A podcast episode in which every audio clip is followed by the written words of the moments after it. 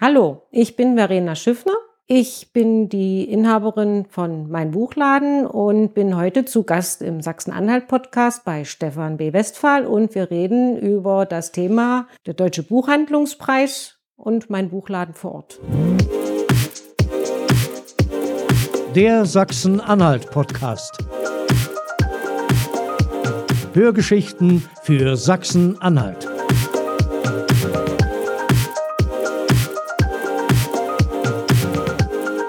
Was war eigentlich das erste Buch, was du so richtig bewusst gelesen hast? Die Kinder Sumuts. Da war ich acht. Worum geht's da? Wahrscheinlich um Kinder Sumuts. Um, um die Kinder Sumuts. Das ist ein geschichtliches Buch über äh, die Sippen der Sammler und Jäger, äh, ein Geschichtsbuch, ja, ein Kinderbuch aus der DDR. Und das ist dann mir irgendwann abhandengekommen und das habe ich mir jetzt vor vier, fünf Jahren nochmal als gebrauchtes Buch besorgt. Also das war so bewusst zumindest das erste Buch, was ich selbst gelesen habe. Und in dem Moment hast du gesagt, ich werde Buchhändlerin.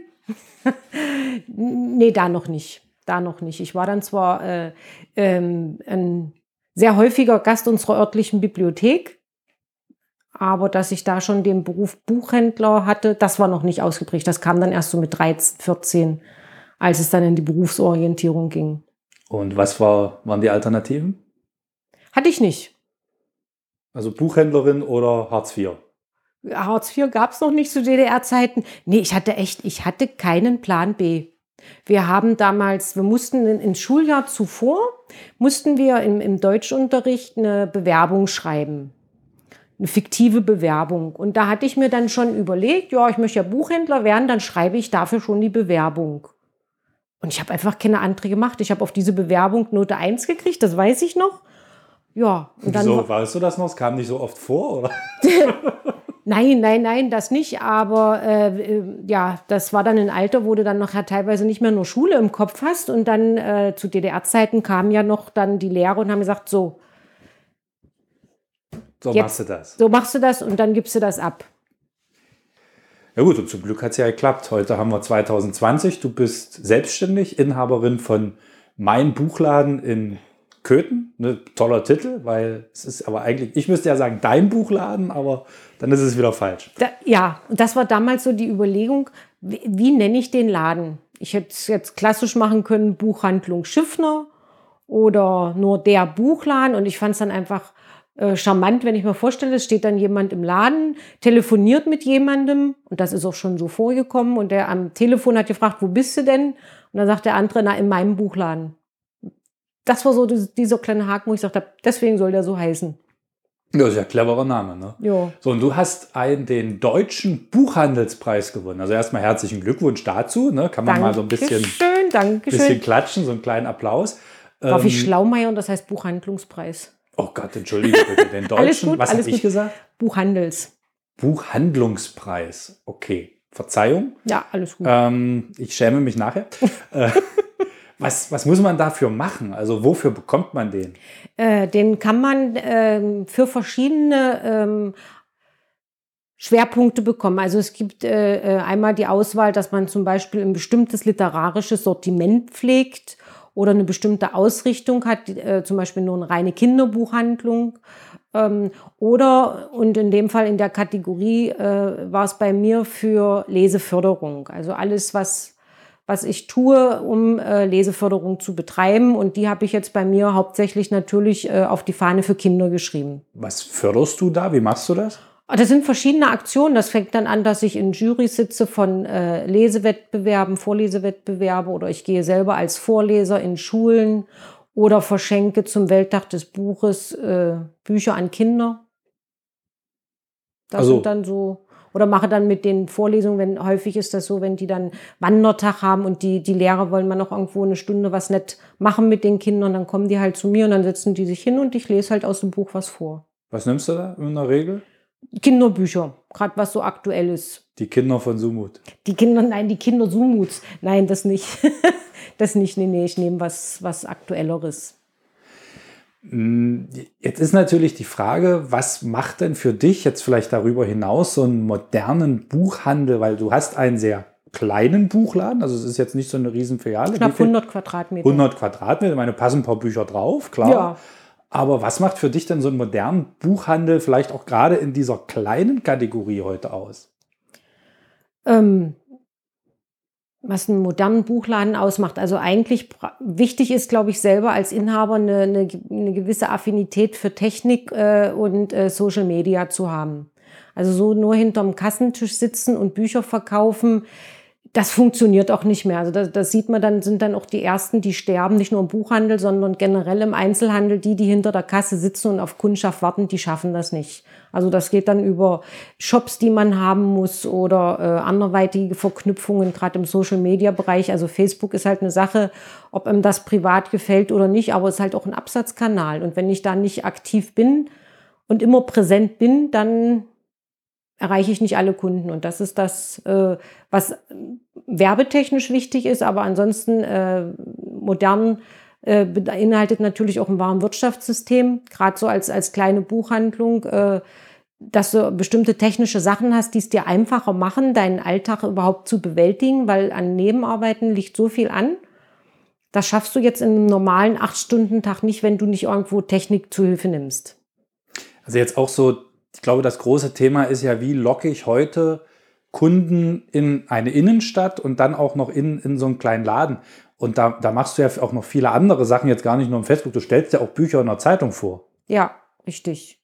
Be bekannt sein, ja, so einfach Kunden zu erreichen, um dann auch, äh, ja, dass die dann nicht nur das, das Buch, was sie sonst eigentlich nur haben wollten, sondern darüber hinaus auch noch äh, ein bisschen was kaufen, dass sie sagen, ach ja, Mensch, komm hier, da gehe ich hin, da kriege ich immer was. Und das ist dieses, äh, was bei mir auf der Fahne steht, stand neulich im Börsenblatt und das fand ich, äh, das habe ich so nicht formuliert, das hat man äh, dort so aufgenommen, aber das trifft konsequent regional.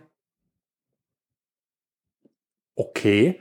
Das heißt jetzt auch in, in den Waren, also hast du auch regionale Waren? Ja, ja klar. Ja, ich habe, also ich möchte sagen, ich habe hier in Köthen das umfangreichste Regionalangebot Ne, also was, was äh, Souvenirartikel. Ich spreche jetzt von Souvenirartikel, weil Bücher in Köthen äh, selber nicht so viel produziert werden, aber dafür habe ich dann auch meinen Verlag gegründet. Also ich verlege dann auch Köthner Autoren oder Reiseführer oder Nonnenburg-Produkte. Aber ansonsten ist dieses konsequent regional nicht nur auf die Auswahl meiner Produkte, sondern auch das, was ich lebe, dass ich sage, ich versuche es hier vor Ort. Ich gucke, dass ich alles hier kaufe und äh, und ich glaube, das merken die Leute. Das merken die Leute und deswegen äh, wissen viele, aha, da ist jemand, der sich regional engagiert und da gehen wir auch hin kaufen. Naja, weil du ja auch in aller Munde bist. So, jetzt verabschiedet sich die Kollegin, winkt hier noch rein. Ein Buchladen. Schönen Feierabend. Schönen Feierabend hier noch. Der Buchladen macht für heute zu und schließt die Pforten. Nein, sag mal, du bist ja auch durch solche Sachen in, in aller Munde. Ich glaube, es versteht ja, vergeht ja ähm, Köthen keinen Monat, wo man nicht irgendwo mal auf Verena Schiffner trifft, ne? weil du bist Vorsitzende der Werbegemeinschaft, engagierst dich dort auch sehr, was ja dann auch zu einer gewissen Öffentlichkeit führt. Aber die andere Frage ist, hindert das nicht auch manchmal, weil dann Leute, ich habe das ja mitbekommen, ich bin ja des Öfteren auch mal bei dir und ich habe manchmal so ein bisschen den Eindruck, die Leute denken, hier ist die Auskunft. Ja, das ist auch so. Also wenn in Köthen, wenn jemand was Spezielles wissen will, die kommen hierher. Die kommen hier Fragen, die, manchmal äh, wird, überprüft, was in der Zeitung stimmt, steht. Da kam äh, schon mal ein Kunde und da war irgendwas in der Zeitung und dann sagte seine Frau, geh mal zu Frau Schiffner und frag, ob das stimmt. Also es hat dann schon so, aber das, nicht nur in dem Bereich, es ist auch der Beruf Buchhändler wahrscheinlich, der sowieso so ein bisschen belastet ist mit, äh, oder nee, belastet ist jetzt das falsche Wort, äh, behaftet damit ist, ähm, zuverlässig zu sein. Also da wird einem Buchhändler äh, viel zugetraut. Also ich habe kuriose Sachen gehabt, wie äh, zum Beispiel hat mir eine Kundin Pilze auf den Kassentisch gelegt und fragt mich, kann ich die essen? Ich meine, die würde wahrscheinlich in keinen anderen Laden gehen, um zu fragen, ob sie die Pilze essen, gehen, äh, essen kann. Aber zu mir kam sie dann schon und hat gefragt, kann ich die Pilze essen? Und hast du gesagt, klar, mach mal? Nein, die waren nicht essbar.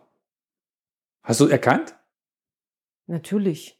Ach, also, wo habe ich nicht erkannt, aber ich hätte doch die Frau, wenn ich mir nicht hundertprozentig sicher bin, hätte ich die ja nicht die Pilze essen lassen. Also war ich mir nicht sicher und habe gesagt, nee, ich sag, die können sie nicht essen. Und dann war die Kundin richtig dankbar, dass er bei mir fragen war. Die haben bei mir in Müll die zwei Pilze getan. Ja. Aber sowas, das passiert hier. Ne? Also die kommen dann, die fragen mich äh, sehr häufig zum Beispiel, äh, wo kann ich kopieren? Wo kriege ich Anträge? Ich muss dann, ich kann dann auch sagen, ob sie manche Sachen bei der Stadtverwaltung, bei der Landkreisverwaltung kriegen. Das fragen die dann hier. Hm? Also tatsächlich, die Bürgerauskunft in der Stadt. Doch, ja, ja, sehr häufig, sehr häufig. Also beim, beim Sachsen-Anhalt-Tag war es richtig krass im Vorfeld, so wo organisatorisch für die Einwohner vieles neu war. Da kamen die hierher und haben gefragt, wie, wie funktioniert das, sagen Sie mal, mit dem Shuttle? Wo fährt der los? Wo kann ich mein Auto parken? Wie mache ich das, wenn Besucher kommen? Und wo kriegen wir das und wo erfahren wir jenes? Das haben Also- die dann bei mir abgefragt. Oder wissen Sie, was sagen Sie mal, wann hat denn das Museum offen? Oder wann ist ein, äh, äh, in der Stadtverwaltung jemand da? Die Post, auch noch so eine klassische Frage. Sagen Sie mal, wie hat denn die Post geöffnet?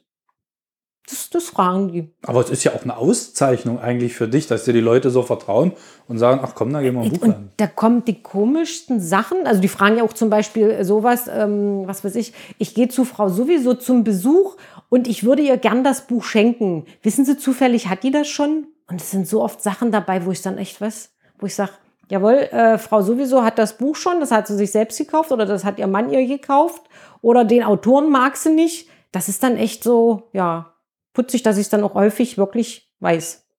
Ja, die, die allwissende Buchhändlerin. Nee, das nicht, aber ja, wenn, du- wenn du viel mit Kunden sprichst, wenn es dich interessiert, das ist das Wichtige.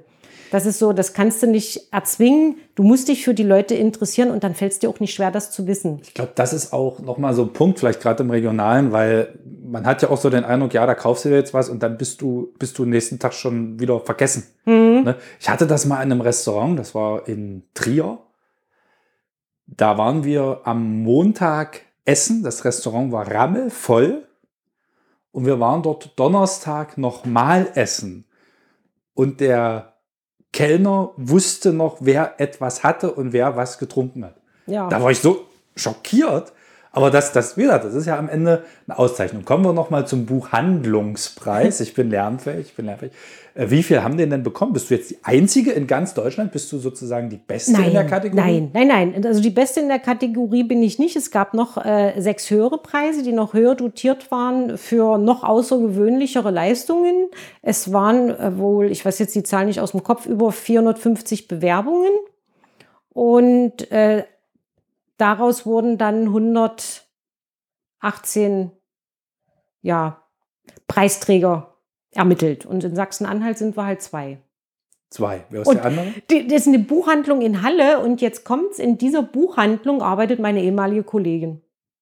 Du hast abgefärbt. Das, das Schiffner-Gen ist mit nach Halle. Ja, die, die haben das aber, die haben das schon äh, letztes Jahr, die haben das auch schon gemacht. Die machen das nicht zum ersten Mal. Ich war dann im Unterschied dazu dieses Jahr das erste Mal dabei. Also könntest jetzt nächstes Jahr dich in derselben Kategorie Ja, noch ja, ja. Manche machen das jedes Jahr. Ich meine, wenn du jedes Jahr aktiv bist, dann kannst du ja, hast du ja die Berechtigung. Du musst halt nachweisen. Also ich kann jetzt nicht behaupten, ich saß in der Jury und habe dies gemacht und jenes gemacht oder ich habe viel Autorenlesung gemacht. Sowas äh, fällt da mit rein unter Leseförderung. Ne? Äh, ich muss das dann auch nachweisen. Also nur irgendwo da schön, schöne Sachen erzählen funktioniert nicht. Jetzt sind wir in Sachsen-Anhalt und der Podcast steht auch so ein bisschen unter dem Landesmotto modern denken. Was heißt denn für dich modern denken? Ach ja. Witzigerweise ist da bei fast allen immer erstmal Stille. Bei jeder anderen Frage, ich hätte jetzt wahrscheinlich fragen können, äh, welches Sternbild ist im Orion rechts, äh, hättest du mir spontan geantwortet, aber bei nee, der Frage, modern denken, da hatte ich mich, ich sage jetzt äh, mal nicht, äh, äh, habe ich an unseren Ministerpräsidenten schon einen Brief geschrieben und ihm mitgeteilt, dass ich finde, dass wir das hier überhaupt nicht konsequent durchziehen. Modern Denken ist leider, muss ich sagen, in dem Fall äh, schön groß auf die Fahne geschrieben, aber wird nicht konsequent durchgezogen. Ich bringe jetzt also was- das Beispiel dazu.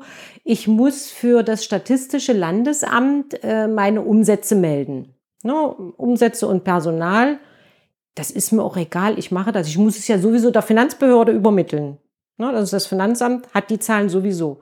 Für mich wäre modern Denken, dass ich denen die, ein, die, die, also die Erlaubnis erteile, dass die meine Daten sich von dort holen.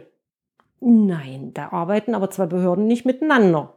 Ne, also ich muss der einen schicken und der anderen nochmal. Und für mich wäre modern denken oder ja, modern handeln in dem Fall, wenn ich da ja einmal die Daten hin übermittle, auf dem gleichen elektronischen Weg sie dorthin zu übermitteln. Nein, nein, man hat extra Formulare, man hat andere Programme und man muss das nochmal extra eingeben. Mhm. Und das ist was, was mich ärgert, wo ich denke, ich habe es ja äh, eigentlich alles schon digital, kann ich doch so teilen. Oder bestimmte Sachen, äh, äh, wo ich dann denke, jetzt kann man auf Papier verzichten, dann muss ich aber trotzdem die Anmeldung nochmal ausdrucken, unterschreiben und nochmal händisch wohin schicken. Das war jetzt so ein bisschen die Generalkritik an der Behörde. Ich meinte aber, was heißt es vielleicht auch für dich ganz persönlich oder für dich als Buchhändlerin? Als Buchhändlerin, ja, das äh, äh, zukunftsbestimmt natürlich, wenn ich modern denken äh, äh auf meine Praxis beziehe, wird es halt dann so kommen, zum Beispiel gerade im, im Schulbuchbereich. Ich meine, wir sprechen da jetzt von der Digitalisierung, Homeschooling. Die Kinder sollen am besten am Tablet arbeiten. Dann kommt als nächstes dann natürlich, dass gar nicht mehr diese klassischen Schulbücher benötigt werden. Ne, wenn die Schüler dann ihre Bücher äh, digital haben als E-Book, da geht dann jetzt der Trend hin, dass die Verlage dann, und da muss ich auch Kritik üben, schon den Buchhandel absichtlich außen vor lassen, weil die haben ihren Endkunden.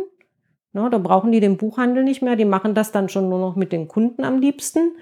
So, und dann haben die, die, die Schüler, die haben ihr E-Book. Dann wird es wahrscheinlich dann so kommen, dass sie die Arbeitshefte nicht mehr brauchen. Ist auf der einen Seite auch alles sinnvoll, und auf der anderen Seite ist es halt der Umsatz, der mir dann mal später fehlen wird. Ne? Aber ja, so, so ist modern Denken, dass dann auf bestimmte Sachen verzichtet wird. Es ist ja auch immer Veränderung. Ja. Weil ich sag mal, Bücher, wie du vielleicht vor 50 Jahren gebraucht hast und, und benutzt hast, hast du ja heute auch nicht mehr. Und ich glaube, es ist ja auch das Zeichen, sich dann dort anzupassen. Und das hast du ja vorhin auch gesagt, du stellst dich ja nicht nur auf das Bein Buch, sondern du, du stellst dich halt noch ein bisschen auf das Bein Verlag. Du hast viele andere Sachen im Laden, die jetzt mhm. so mit einem klassischen Buch nichts zu tun haben, so ein bisschen geschenkmäßig. Du bist hier der lokale Servicepunkt für, äh, also man kann Tickets bei dir kaufen und Briefmarken und, und, und weiß der Geier was nicht noch ja. alles. Ist das vielleicht auch so ein bisschen gerade dieser Servicegedanke, der so eine moderne Geschichte ausmacht? Auf jeden Fall, auf jeden Fall. Also es ist halt so, ähm, man lebt von und für Veränderungen. Und entweder ich gehe mit, vorzugsweise gehe ich voraus Ne, dass ich dann den Weg selber mir so ein bisschen aussuche, wo kann die Reise hingehen. Für mich ist es jetzt so diese, diese Geschichte, diesen Verlag gegründet zu haben, einfach, dass ich sage, okay, was mir hier im Laden vielleicht mal noch her an Schulbüchern wegbricht, fange ich mit anderen Dingen auf. Okay. Was ich mich bei einem Buchladen, Buchla, Buchladen, mein Gott, Buchhandlung und Buchladen, und wenn man das in einem Wort packt, kommt das raus. Ja. Was ich mich da immer frage, wie viel Prozent der Bücher hast du selbst gelesen? Ach, das ist marginal, kannst vergessen. Das ist bei den Büchern, die ich hier führe, bei der Anzahl. Hast du mal gezählt? Wenig. Meine Bücher, ich kenne es nur in Euro. Möchtest du sagen? Ja, Mehr ich habe 20? 20.000? 20 Euro. Nein, also ist schon bestimmt eine. Ja, nee, also ich habe einen Warenbestand von über 60.000 Euro. Okay. Aber man muss ja jetzt trotzdem so doch auch auskunftsfähig sein, oder? Wenn jetzt jemand kommt und sagt, ich suche ein Buch für meine Mutter, die ist 60, liest gerne Dan Brown, hat von dem aber schon alle Bücher, muss sowas ähnliches sein, aber nicht in grün. Ja, doch, das kannst du schon. Du kannst ja auch Bücher empfehlen, ohne sie selbst gelesen zu haben. Du, ah, dann kommt, sind wir wieder dabei, wenn ich mit meinen Kunden spreche Ne, die sagt dann, oh, ich habe das und das gelesen, war wirklich so toll. Oder wenn spätestens dann der zweite, dritte, ich bin jetzt zum Beispiel nicht so dieser historische Romane-Leser, wenn dann der zweite oder dritte kommt und sagt, ah, es hat sich diesmal aber gezogen, ist es jetzt ein Buch, was ich jetzt nicht mehr so vordergründig empfehlen würde. Aber ansonsten ist es auch halt da so, dass Bücher, die ich toll finde, nicht alle Kunden toll finden müssen. Also gerade ich bin so ein Krimi-Leser, so ein Thriller-Leser. Und da gibt's dann so diese, ich sag mal so diese Psycholeser und diese blutrünstigen Leser und ich bin so dieser Psycholeser. Das heißt, ich, ich brauche diese Romane nicht, wo irgendwo Leichenteile liegen. Ich kenne aber meine Kunden, die das gerne wollen, ne? wo ich dann weiß, aha, okay, hier, der ist, der ist gut, da gibt es viel Tote. das springt, also man muss nicht immer zwangsläufig lesen haben. Und da, da muss man, darf man Kunden auch nicht anlügen. Da kann man dann noch mal sagen, so, okay, ihr, ich bin jetzt nicht der Leser der historischen Romane, aber meine Kollegin und die hat gesagt, ist super. Okay. Wir haben damit begonnen, was dein erstes Buch war. Was war denn das letzte Buch, was du jetzt bis zum heutigen Podcast gelesen hast? Fitzek, die Heimkehr, das Neue. Und? Super, dreieinhalb Stunden.